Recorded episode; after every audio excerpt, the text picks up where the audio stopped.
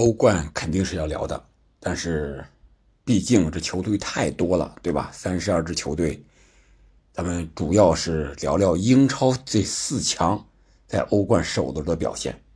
先给大家说一下这后八场比赛的比分吧。A 组，拜仁是四比三击败了曼联，这个大家都已经知道了，一会儿咱们再详细的聊一聊。然后是哥本哈根二比二和加拉塔萨雷战平，这个具体的比赛内容没有看啊，咱们大家可以去看，过多的就不要讲评了。然后 B 组是阿森纳四比零战胜了埃因霍温，然后朗斯是一比一战平了塞维利亚。阿森纳和埃因霍温这场比赛咱们一会儿再说。然后 C 组，呃，皇马是一比零战胜了柏林联合。然后，那不勒斯是二比一战胜了布拉加，这是这两场比赛。D 组呢是本菲卡零比二输给了萨尔斯堡红牛，而国米呢则和皇家社会一比一战平。本菲卡也是欧冠首轮唯一的一档球队输球的啊，这么一支队伍。那咱们就聊聊英超这四支球队的表现。曼城是昨天踢的三比一贝尔格莱德红星，这场比赛曼城可以说是创造了纪录，三十七脚射门，十六脚射正，三个进球。这个进球数看着不多，但是这个在整个比赛过程中，这个控球率、对球的控制，呃，对场上局势的掌控啊，虽然对手是先打进了一个球，在上半场临近结束的时候，一个反越位。但是，曼城下半场刚一开始，直接四十六分十秒钟，就由阿尔瓦雷斯扳平了。随后又是兵不血刃的连下两城。虽然说拜呃这个不是拜仁啊，是曼城连续换上了一些小将，但是还是在实力上明显要高出贝尔格莱德红星一筹。可以看出来，曼城在这个小组想不出线都难。哎，确实实力是太强，这个没有任何可说的。我觉得瓜迪奥拉也好，球员也好，还是整支球队的状态也好，应该是没有任何问题，没有过多讲评的。呃，新援努内斯是吧？上场打满九十分钟，啊感觉不错。唯一遗憾的就是碧玺这个在三十多分钟的时候被换下，啊，可能是有点拉伤。然后就是哈兰德没有进球，连续四场欧战没有进球，这个对他来说肯定有些郁闷。但是我想，以哈兰德这样的性格，还有瓜迪奥拉的情商来讲，肯定还会给他机会，迎接着未来的一个大爆发。然后在防守上呢，埃德森呀，这门将给了瓜迪奥拉，感觉是吓了一大跳呀。我想当时瓜迪奥拉肯定在想，摸着自己的头。哎呀，幸亏我做的不是心脏搭桥手术啊，要不然这心脏病都得犯了。埃德森是吧，在那个过对方球员的时候，是一个左脚的脚后跟应该是拉球，把这个球给断了下来，好险让人给抢断，而且他是最后一个队员，后边是一大片开阔地啊，人家这个马上都压上来了，而且他还出击的比较向前，是吧？已经出了禁区了，万一拿不下来，再一犯规，你这门将有可能是红牌就被直接罚下了，然后人家还有可能打进这个球。所以说，这个对瓜迪奥拉来讲，这个心脏有点受不了。但是好在呢，埃德森是吧？作为巴西门将，有这样的脚法，把这个球是传给了队友，最后是有惊无险嘛。啊，这场比赛咱们就聊到这儿。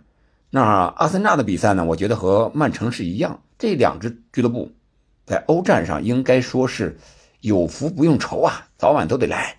这不，第一场比赛，阿森纳是四比零打胜埃因霍温。埃因霍温呢是荷甲的冠军，四轮全胜，进十三个球，仅丢一个球，在联赛里边，这就让他们哎到了欧战，我要和阿森纳掰掰手腕，达到对攻。结果想多了。呀，能和阿森纳打对攻的球队，我觉得现在五大联赛里边还真不多。连曼城遇见阿森纳都得想想是不是打防守反击，对不对？埃因霍温显然这是不行了。上来哐哐哐哐哐，连着丢了四个球。第八分钟、第二十分钟，上半场二十分钟之内丢了俩。这场比赛，厄德高、特罗萨德状态是异常的好。厄德高第一个进球是他远射造的什么样的脱手，然后是这个七号萨卡的一个补射。特罗萨德呢，这场比赛终于迎来了首发啊，在联赛里边没有首发，我就说他状态这么好，为什么不给他首发的机会？这场比赛他终于首发了，而且也有进球，非常漂亮的进球，而且还有助攻。热苏斯那个进球就是他助攻的。这场比赛。阿森纳遗憾的就是哈弗茨首发了，但是哈弗茨最后虽然说一开始中场，后来又调到前锋、中锋的位置上，但是他还是没有取得进球。他这个心结呀，我觉得他也是需要一个点，是吧？场上的一个进球也好，或者一个漂亮的助攻、一个过人也好，可能都需要这么某某一个场合让他爆发一下，然后把这个心结打开。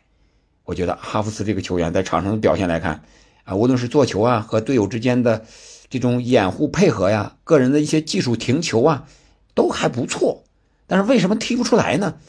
这个真是想不到是为什么。但是阿尔特塔呢一直很信任他，无论是在联赛还是在欧冠，都给他机会，想让这位来到阿森纳的一个重磅引援发挥重要的作用，是吧？毕竟阿森纳现在是欧冠和英超国内的比赛，连续的多场的作战，需要更多、更好的球员持续的发挥。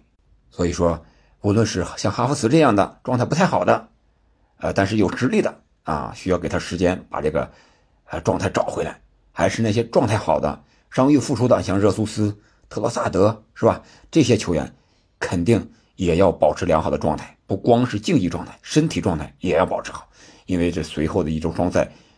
啊，周末他还要面对北伦敦德比的热刺，以逸待劳。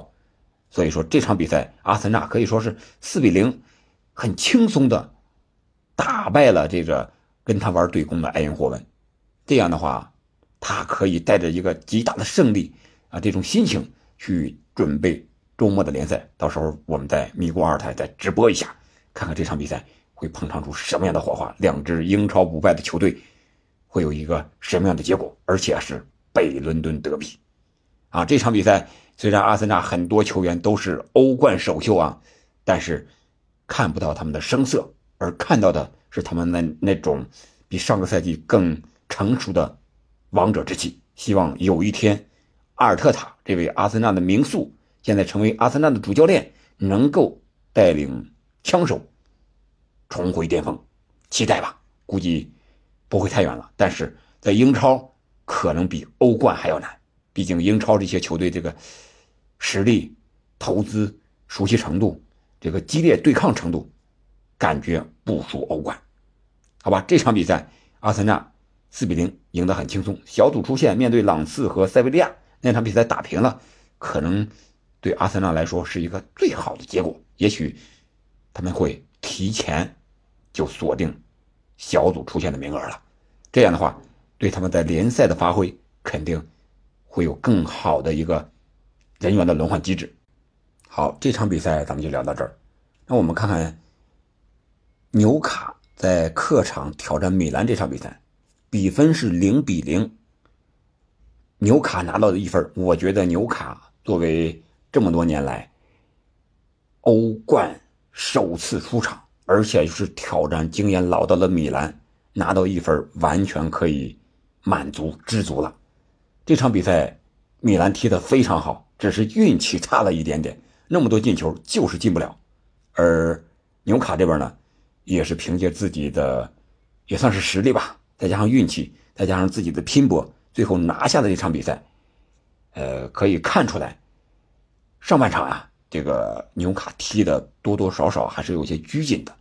而米兰呢，感觉他这个强度，上半场要比下半场数据上、场面上、掌控力上要更好一些。而下半场呢，随着纽卡这些队员慢慢的熟悉了这个欧冠的节奏，在心理上，或者说在随着米兰的这个攻防强度的一点点的减弱，哎，他们也打出了一些机会，但是并不是很多，啊，可以看出来埃迪豪呢，他把自己放的姿态还是比较正确的，放在一个比较低的位置上，然后先做好防守，再稳守的基础上再想办法攻击米兰。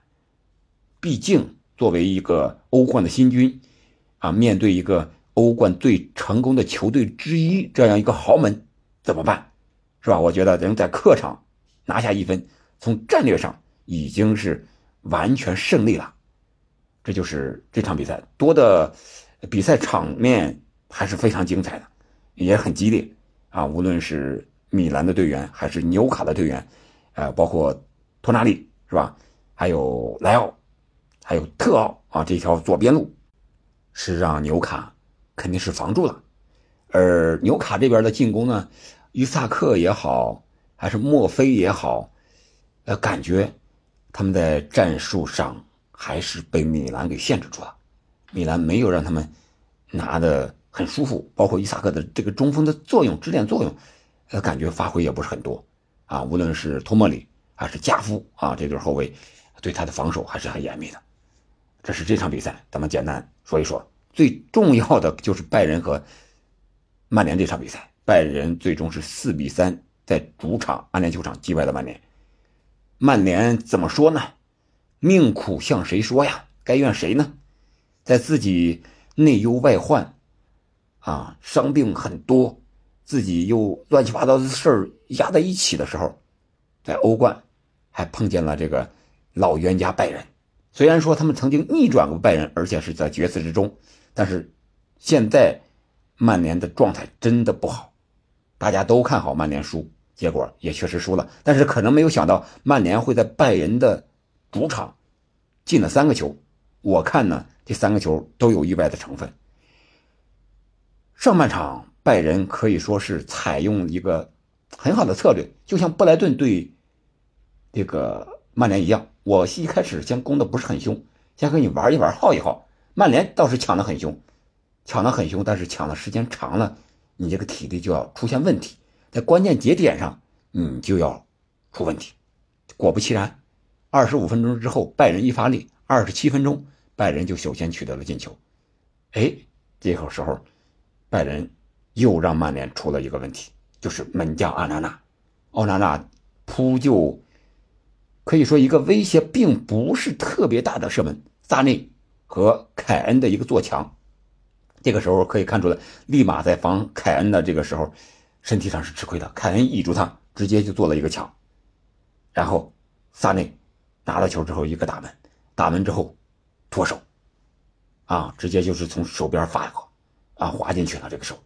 奥纳纳也是非常懊悔的，趴在那儿趴了半天。这么贵的一个门将，啊，出现这种问题，而且不光是这一个球啊，随后的几个进球或者说不是进球的一些射门。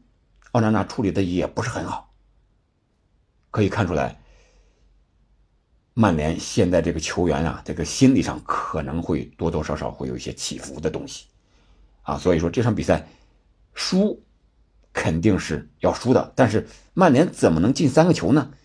刚才讲的是拜仁的进球，曼联的第一个进球是下半场的时候，是抢射的一个折射。是打在了这个，呃，金敏哉的一个身上啊，腿上折射，沃尔莱西没有任何办法进了，多多少少有些运气的成分。呃，而拜仁呢，自己的反击的打门折射就是没有进啊，但是，呃，拜仁的这场比赛的实力确实太强了，穆西亚拉的发挥啊，呃，虽然没有进球，但是在前场的串联那个突破太犀利了，直接从半场啊。连续十来脚的传球之后，半场附近的一个转身，然后下底，啊，显然这个雷吉隆是盯防不住穆西亚拉的，啊，直接就甩开，然后传中，直接打进，啊，这是第二个进球，是穆西亚拉助攻给格纳布里的。你看这前两个进球，一个右边，一个左边，啊，拜仁这个进攻的策略可以说用的很对了，啊，虽然说。随后啊，曼联有这个机会，似乎能够扳平比分。但是你刚一打进一个球，又把优势扩大扩大到两个了。像四十八分钟的时候，这个曼联进球了吧？然后五十一分钟，埃里克森一个非常不好的一个手球禁区之内打了手，然后又弹到肩上，VAR 提醒之后判了点球，凯恩罚进，三比一，又把比分扩大到两个了。这样的话，在曼联这个军心士气上势必一起一落，一起一落的受着影响。随后呢，卡塞米罗可以说是运气来了吧？我觉得，呃，卡塞米罗首先很拼是。很正常的，但是你说他，呃，这两个进球都是神仙球。第一个是在禁区之内的闪转腾挪之后的一个挑球，然后再过人，然后一个坐球车之后倒地，然后一个铲射把这球打进。这个球多多少少肯定有运气的成分。而他打进第三个球呢，是九十四分钟了，最后一个一次进攻呢，基本上是，然后啊，毕飞的一个任意球，然后卡塞米罗冒着被受伤踢伤的危险。风险，啊，头球把这球打进的，啊，这样的话，在这之前呢，已经是四比二了。是小将，呃，特尔上场之后，啊，首先是策划了一次进攻，结果是，啊，被穆勒打到门柱上了，啊，没打进。那干脆随后这个特尔也说：“你去吧，去吧，我自己来吧。”基米希直接过顶一个挑传。特尔直接插上，用脚大腿的外侧停了一下，然后用一脚的一个弹射打了一个近角。奥纳纳没反应。要说奥纳纳这场比赛灾难级的表现呢，让人又想起了这个德赫亚，他在门线上处理球的能力确实和德赫亚比不是一个档次的。很多球拜仁射门之后，奥纳纳做不出扑救动作来，这个是无法想象的。为什么会这样呢？这么贵的一个门将，而且脚下技术那么好。有时候上半场一开场的时候，曼联是靠着奥纳纳在后场直接开大脚找前面的拉什福德和霍伊伦的，这个战术作用是很突出的。但是就是他在守门员本职工作上，门线扑救这一下，反应这一下，感觉还是要差那么一点点。当然了，他也有比较精彩的扑救啊，不能。让人家失误了就一票否决他，所以说这场比赛通过过程来看，看似曼联在拜仁主场进了三个球，但是整个过程和场面来看是拜仁完全占据着优势的，只不过呃曼联呢有一些运气，好的运气让自己进了三个球，没有输的那么惨，但是我们可以看到上半场拜仁连续进了两个球之后。滕哈格这种在场外的那种无奈的表情，啊，说不出来的那种苦衷，怎么办？怎么办？该换谁？啊，这场比赛本来首发就换了很多的年轻人上场了，我还能换人？换谁呢？找不出人来。这个时候，对于曼联来讲，可能就是我人不少，但是伤的伤，停赛的停赛，出不来的出不来，怎么办？可能是。滕哈赫这个头啊，也在想这个对策的时候，这头发掉得更光了，对吧？这就是这场比赛，最终是曼联三比四输给了拜仁，啊，比分可以接受，但是我觉得场面上、过程上，还是曼联是要比拜仁还是要差一些的。所以说，在这个组，他遇见加拉塔萨雷和哥本哈根，如果曼联能够调整好的话。虽然输给了拜仁，这个毕竟是独一档嘛，拜仁有可能还是小组赛全胜晋级。呃，哥本哈根和他加拉塔塞雷，如果是打好了的话，曼联应该是没有问题的，啊，还是看好曼联在这个组能够小组出线。这样的话，这英超四强首轮就是两胜一平一负，总体上在五大联赛不算表现最好的，表现最好的是西甲五支球队。两胜三平没有输的啊，这可能是表现最好的。而意甲呢，一胜三平；德甲是两胜两负，啊，法甲只有大巴黎胜了。呃，这就是五大联赛和英超的一些球队的表现。今天呢，咱们就简单聊到这儿了。下期呢，咱们再聊聊其他五大联赛球队的表现，因为场次啊太多了，确实看不过来。咱们捡着英超这些个球队。咱们聊一聊，好吧？今天就聊到这儿了，感谢大家的收听。我们明天是英超的预测，欢迎大家继续关注。然后周末我们再看一些焦点的比赛赛后的点评，当然还有在咪咕二台，期待着大家能够多去捧场围观关注，谢谢。